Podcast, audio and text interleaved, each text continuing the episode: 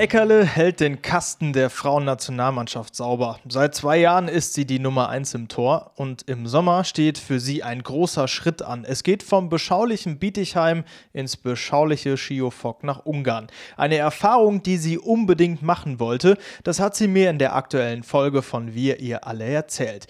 Wie immer vorweg der Hinweis, das Gespräch wurde über Skype aufgezeichnet und präsentiert wird die heutige Folge von ProWin. Da kann man jetzt ProWin Party Online Gastgeber werden. ProWin gehört in dein Zuhause wie die Couch in dein Wohnzimmer. Und genau deswegen kannst du jetzt ganz bequem deine ProWin Party auch online feiern.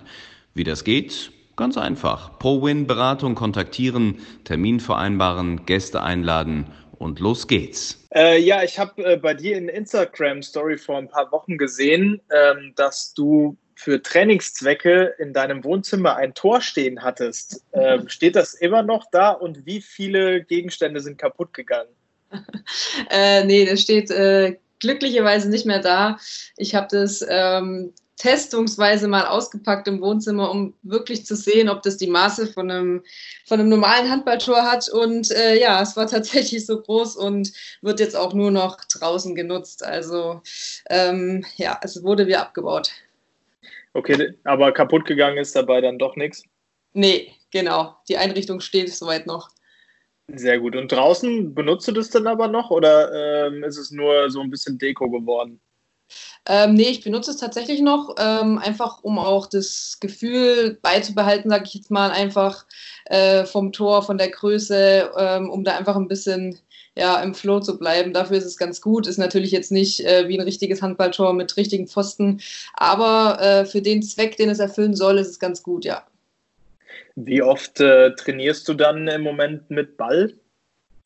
Ähm, ich habe jetzt in den letzten ein, zwei Wochen versucht, das ein bisschen zu erhöhen. Also ich habe am Anfang viel Athletik gemacht. Ähm, ja, es war dann schon ein bisschen nervig und ähm, ich musste dann doch jetzt den Ball öfter mal in die Hand nehmen und derzeit versuche ich so drei bis vier Mal die Woche wirklich auch ähm, ja, Handball und Teuter spezifisch was zu machen.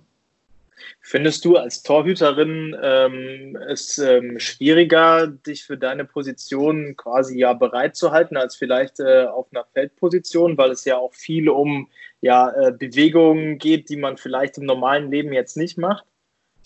Ähm, nee, nicht unbedingt. Also ich glaube tatsächlich, dass für Feldspieler es vielleicht sogar ein bisschen schwieriger ist, weil die natürlich ähm, im normalen, ja, in der normalen Saison viel mit Körperkontakt äh, zu tun haben und die können das jetzt im Moment halt gar nicht so nachstellen, sage ich mal, mit wirklich ins Eins gegen Eins gehen ähm, und mit dem Körperkontakt. Ähm, meine Übungen kann ich eigentlich schon relativ, ja, sage ich mal, original ähm, nachstellen. Natürlich jetzt, wenn ich auf Beton trainiere, äh, gehe ich da nicht unbedingt in den Hürdensitz. Das wäre ein bisschen blöd, aber ähm, ja, ich, ich komme da ganz gut klar und ich glaube, dass ich wirklich vieles machen kann, was ich so im normalen Training vielleicht auch machen würde, ja. Okay. Wer wirft denn bei dir äh, überhaupt aufs Tor? Hast du da irgendjemanden angestellt oder kommen ein paar äh, Kolleginnen vorbei oder wie sieht das aus? Äh, ja, ich habe meinen Freund angestellt. ähm, der kommt äh, nur leider aus dem Fußball. Also ähm, ja, es ist tagesformabhängig. Also wir hatten schon den einen oder anderen Clinch, weil ich immer dann eine anstrengende Vorübung gemacht habe und der Ball dann ja ein paar Meter übers Tor gegangen ist, aber ja, doch meistens, meistens klappt es ganz gut und äh, ja, Gott sei Dank habe ich da jemanden, der mich da unterstützt. Aber ihr habt es noch nicht probiert, dass er aufs Tor schießt? doch, hatten wir auch schon, aber das war mir dann ein bisschen zu fest.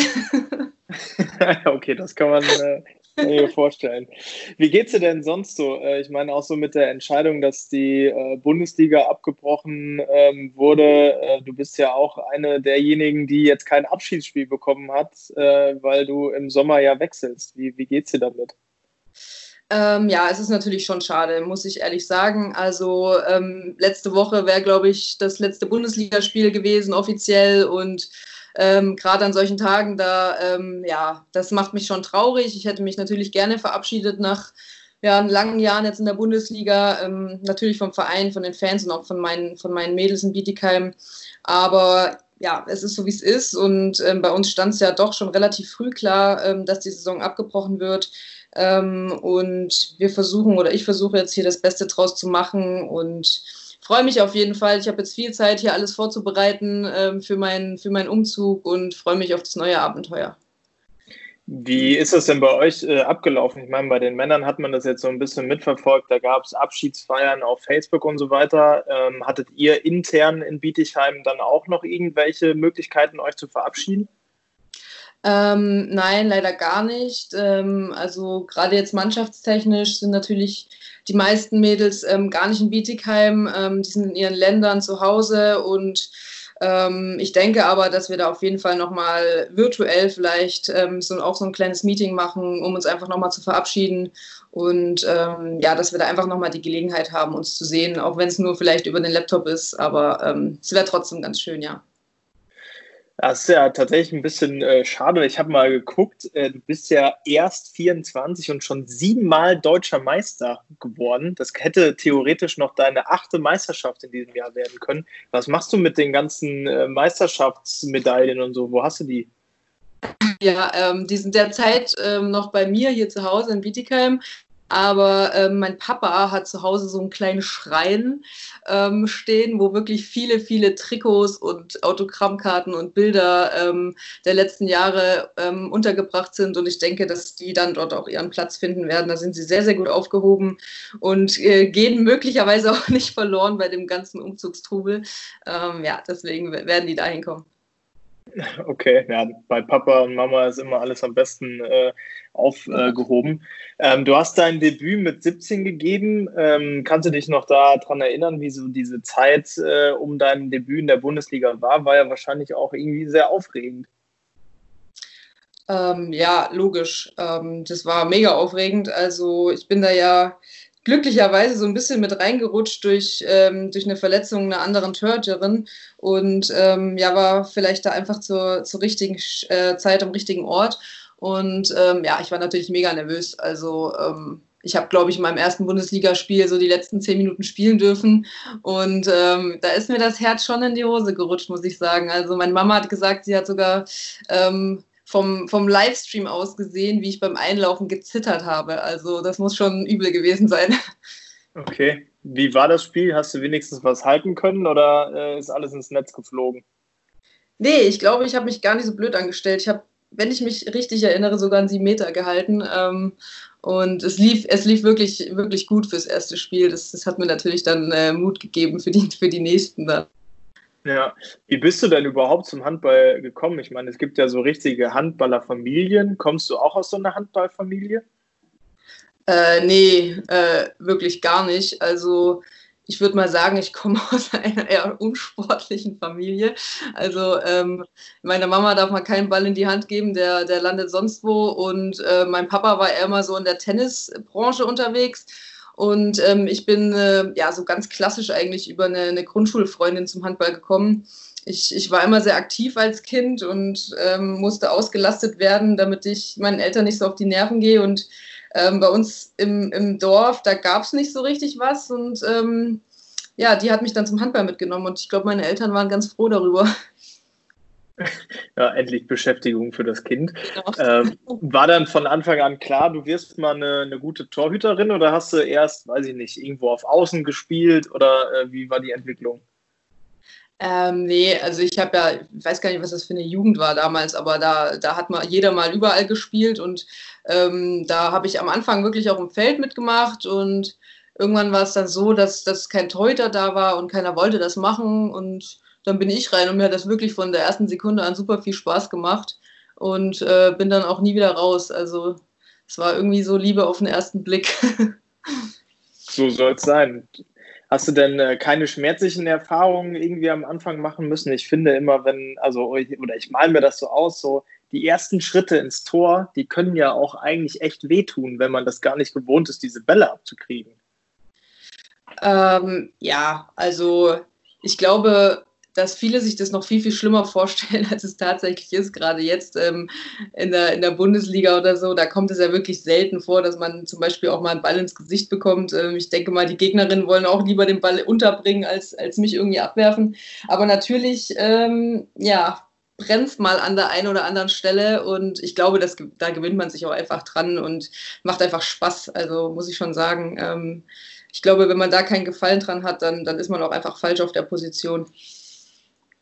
Das ist wohl so, ja, das kann ich mir auch vorstellen. Äh, jetzt äh, steht im, äh, im Sommer ein riesiger Schritt für dich an. Du wechselst nach Ungarn. Ähm, auf der einen Seite könnte man sagen, du bist da nicht alleine, weil ja auch äh, Emily Bölk, Alicia Stolle und Julia Behnke und so weiter darüber wechseln. Aber dann bist du ja doch irgendwie alleine, weil du ja mit denen nicht zusammenspielst. Ähm, mit welchen Gedanken geht es für dich nach Ungarn? Ähm, ich würde schon sagen, dass die Vorfreude natürlich überwiegt. Ähm, ich freue mich mega darauf, auf dieses neue Abenteuer. Ähm, es war schon so ein klein, kleiner Traum von mir, auch mal ins Ausland zu gehen und dort spielen zu können. Und ich glaube, dass ich mit Schiofog da wirklich auch einen Verein gefunden habe, der da, der da das Optimale für mich bereitstellt. Und natürlich ähm, ist man auch so ein bisschen oder hat man so ein bisschen Ehrfurcht, weil man kommt dorthin, man kann die Sprache nicht, es sind lauter neue Mitspielerinnen, neues Umfeld, neues Land und ähm, ja, aber Gott sei Dank, also ich habe jetzt ähm, mit Laura van der Heiden eine Mitspielerin hier schon in Bietigheim, die auch mit mir nach Schiofok wechselt. Danik Snelder, mit der ich lange beim THC gespielt habe, wird auch in Schiofok sein. Also es sind zwei, drei bekannte Gesichter dabei. Da freue ich mich drüber, ähm, dass ich einfach schon mal so beim, beim Ankommen vielleicht ein bisschen mehr Anschluss habe. Und ähm, ja, aber generell überwiegt natürlich die Vorfreude. Ich hatte bei der Aufzeichnung mit äh, Emily bei dem Podcast hier ähm, die Erwartung gehabt, äh, dass sie mir erzählt, dass sie in eine WG ziehen. Ähm, aber sie haben, glaube ich, alle eine einzelne Wohnung. Wie sieht es bei dir aus? Äh, ziehst du auch in eine eigene Wohnung oder machst du erstmal mit deinen äh, Mitstreiterinnen eine WG? Nein, genau. Ich, ich werde mir auch ähm, eine eigene Wohnung ähm, oder ich habe mir eine eigene Wohnung dort gesucht. Ähm, ich werde dort auch mit meinem, meinem Freund hinziehen. Bin also dann dort auch nicht so ganz alleine ähm, in der ersten Zeit, habe da viel Unterstützung und ähm, ja, ich denke so, ja, ich habe jetzt die ganze Zeit in einer eigenen Wohnung gelebt. Ich glaube, es wäre schwierig, jetzt vielleicht ja, da wieder äh, zu wechseln und in eine WG zu ziehen. Ich glaube, das ist immer ein schwieriger Schritt. Das stimmt. Vielleicht auch einfach nur der Wunsch von mir, dass es cool wäre, eine deutsche WG in Ungarn zu geben. Aber naja. Ähm, hast du denn schon die Sprache gelernt? Ähm, äh, ja, also ich bin dabei. Ich habe mir jetzt für die, für die Corona-Zeit, sage ich jetzt mal, wirklich vorgenommen, mich da reinzuhängen, aber es ist wirklich, wirklich schwierig. Ähm, ich habe äh, mir ein paar Vokabeln und auch so ein paar, paar ähm, ja, Umgangs- äh, Sätze, sage ich jetzt mal, die man vielleicht so braucht, äh, rausgeschrieben. Die habe ich ein bisschen drauf, aber mehr auch nicht. Ähm, ich habe das Buch relativ schnell wieder weggelegt, weil ich wirklich verzweifelt bin. Aber ich hoffe, dass es vielleicht so im Laufe der Zeit einfach sich einspielt. Ja, wahrscheinlich, wenn man vor Ort ist, dann äh, fällt einem das auch nochmal irgendwie ein bisschen äh, leichter. Wie ist denn äh, die Amtssprache da im Training? Auch äh, Ungarisch oder Englisch oder weißt du es noch nicht? Ähm, nee, es ist Englisch auf jeden Fall. Ähm, ich habe dann einen Trainer aus Norwegen und ähm, viele Spielerinnen sprechen auch kein Ungarisch dort, also sind mehrere Ausländer dort, deswegen wird da auch hauptsächlich Eng Englisch gesprochen, was, was mir natürlich zugute kommt mit meinen jetzigen Unge Ungarischkenntnissen. Ja, absolut, das kann ich mir vorstellen. Also Schiofok ist übrigens eine sehr schöne Stadt. Ich habe da mal vor ein paar Jahren Urlaub gemacht, also deswegen beneide ich dich tatsächlich äh, ein bisschen darum. Äh, du hast jetzt immer Zugang zum äh, Plattensee. Genau, genau. Also ich war ja jetzt auch dort in diesem Jahr, habe mir das Ganze mal angeschaut und ich muss sagen, es gibt wirklich schlechtere Flecken, um äh, zu leben, ja. Absolut, das finde ich auch. Und wenn man äh, auf dein Instagram-Profil äh, sich mal so ein bisschen äh, umschaut, sieht man ja auch, dass du eigentlich, glaube ich, relativ gerne äh, unterwegs bist. Also ich habe irgendwas aus Asien gesehen, dann wart ihr letztes Jahr mit der ganzen Mannschaft in den USA und so. Bist du so eine kleine Reisetante? Ja, total. Und ähm, ja, ich habe mich natürlich schon sehr auf den diesjährigen Sommerurlaub gefreut. Aber ähm, ja, der fällt natürlich flach. Ähm, das muss auf jeden Fall nachgeholt werden, aber ich bin da wirklich für alles offen. Also ich habe da viele, viele Ziele noch auf meiner Liste, wo ich gerne hinwollen würde. Und ähm, ja, ich denke, wenn man noch jung ist und ich sage mal einigermaßen ungebunden, was vielleicht den Nachwuchs angeht, da kann man das machen und äh, da sollte man vielleicht auch die Zeit nutzen, um wirklich viel von der Welt zu sehen, ja. Wo wäre es hingegangen dieses Jahr? Ähm, nach Kambodscha wäre es gegangen dieses Jahr. Ach, ja. ja. Warum auch nicht? Aber ich glaube, da ist es im Moment auch nicht so gut. Nee, genau. Ich glaube, Deutschland ist da im Moment vielleicht die, die bessere Adresse. Das glaube ich auch. Was, was bist du dann für so ein, äh, auf deinen Reisen für ein Typ? Bist du so, ähm, ich buche vorher schon alles für eine Rundreise oder äh, ich fliege mal hin und gucke mal, in welchem Hotel ich abends penne? Ähm, nee, da bin ich, da bin ich schon so eher der, der Sicher Sicherheitsmensch. Ähm, äh, ich buche da doch lieber alles vorher, auch wenn man dann vielleicht ein paar Euro mehr zahlt, weil vor Ort ist es dann doch meistens günstiger, gerade in so äh, asiatischen Ländern. Aber ich brauche schon so die Sicherheit, dass ich weiß, okay, heute Abend hast du auf jeden Fall ein Bett da stehen und kannst deine Koffer irgendwo reinschmeißen. Ähm, nee, das wird alles vorher gebucht. Das, das brauche ich auf jeden Fall für meinen Kopf. Okay, ist auch äh, meistens besser, ja, das stimmt. Ähm, weißt du eigentlich, dass wir äh, heute äh, eigentlich äh, auch im Flieger gesessen hätten? Ja, das ist richtig, genau. Einmal nach Weißrussland, ne? Ja, ist, ja, da muss man jetzt auch nicht unbedingt hinfliegen. nee, das stimmt, aber es wäre halt, äh, ja, glaube ich, ein Quali-Spiel gewesen ähm, für, für, die, für die für die EM. Ähm, denkst du in diesen Tagen dann öfter mal so daran, auch so, ja, ach Mensch, jetzt wären wir eigentlich mit den Mädels äh, unterwegs gewesen, wäre eine schöne Zeit gewesen oder blendest du das einfach aus? Nee, klar, auf jeden Fall. Also irgendwie gefühlt die letzten Wochen habe ich an jedem Tag, denke ich mir so, oh, heute wären wir da gewesen und oh, heute hätten wir da gespielt. Und ähm, ja, jetzt die, das Wochenende war das äh, Final Four, wo wir ja mit Bietigheim gar nicht teilgenommen hätten, aber man sieht natürlich trotzdem die, diese ganzen Erinnerungen auch vom letzten Jahr. Und ähm, ja, heute, heute wäre dann der Lehrgang gestartet und da denkt man natürlich schon dran. Also es ist ja nicht so, dass man sich hier jetzt drei, drei tolle Monate gemacht hat und ähm, da irgendwie völlig den Bezug verloren hat. Also ich, ich habe da wirklich in den letzten Wochen oft, oft dran denken müssen, ja. Hast du eigentlich ähm, dir die ganzen Termine aus deinem Kalender rausgestrichen? Weil bei mir stehen die halt immer noch drin und ich werde doverweise auch immer noch daran erinnert, was jetzt eigentlich wäre. Ähm, ja, ich habe mein, mein Kalender im, im Telefon ist auch noch voll. Ähm, wir haben in Bietigheim auch immer so ein, so Teamkalender, wo praktisch auch wirklich je, jegliches Training äh, drin steht und jegliches Spiel. Das heißt, wenn man da in den Kalender guckt, da steht dann 15 Uhr Training Viadukthalle und denkt sich, oh, okay, das wird halt wahrscheinlich nichts. Ja, die ist wahrscheinlich zu, ja, stimmt. Ja, ja, echt, äh, echt schade ähm, mit, mit der EM-Quali jetzt auch in Weißrussland und so. Ähm, vor allen Dingen auch für dich, weil man ja schon sagen kann, dass es in den letzten zwei Jahren bei dir in der Nationalmannschaft richtig äh, ja, explodiert äh, ist. Ähm, äh, letztes Jahr äh, in Frankreich bei dem Turnier die Nummer eins gewesen, jetzt in Japan wieder die Nummer eins gewesen. Ähm, wie siehst du mittlerweile deine Rolle in der Nationalmannschaft? Ähm, ja, generell war es für mich natürlich erstmal eine Umstellung, sage ich jetzt mal, von ähm, mit den zwei erfahrenen, sehr erfahrenen und guten Torhütern vor mir dann ähm, ja die Nummer eins zu werden. Und ähm, ich habe schon gemerkt, dass, dass ich da jetzt eine andere Rolle annehmen muss, ähm, um dieser dann auch gerecht zu werden. Und ähm, jetzt gerade in Japan bei der WM hat es, hat es ganz gut funktioniert und ich weiß, was ich für eine Rolle habe und dass ich eine, eine unheimlich wichtige Spielerin auch für die Mannschaft bin. Und dementsprechend ähm, ja, versuche ich da auch einfach alles reinzuhängen und versuche da auch wirklich äh, mit voranzugehen und ähm, da meine Leistung auch immer abrufen zu können. Ähm, und ja, einfach dieses Bewusstsein, dass man wirklich auch wichtig ist und dass man, dass man eine wichtige Rolle in der Mannschaft hat.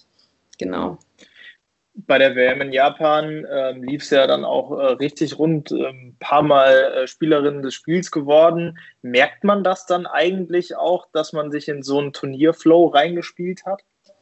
Äh, ja, total. Also ähm, ich muss sagen, dass ich eigentlich nach Japan geflogen bin und ähm, ja, so ein bisschen zwiegespalten. Ähm, die Saison bisher war jetzt nicht so super klasse, sage ich jetzt mal. Natürlich hatte ich ein paar gute Spiele, aber ja, ich sag mal Durchschnitt. Und ähm, dementsprechend bin ich, bin ich mir ein bisschen unsicher gewesen, ähm, inwiefern ich meine Leistung dort abrufen kann.